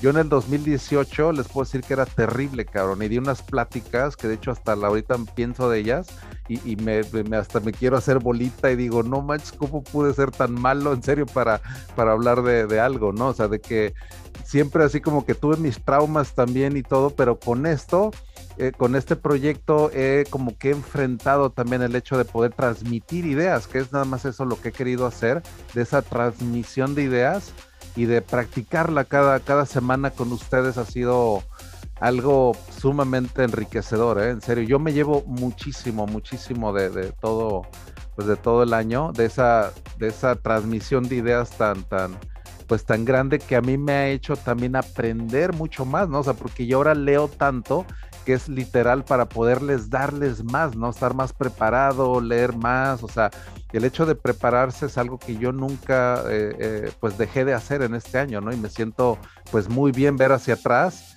y ver ese, pues ese crecimiento también personal, ¿no? Que en lo que eh, veo hacia, hacia mi persona y veo ese, pues ese, ese crecimiento y espero que ustedes también lo hayan constatado hacia el interior, ¿no? Eso la verdad se siente muy bien, el hecho de decir, mira, como que ya ahí la llevo y todo, ¿no?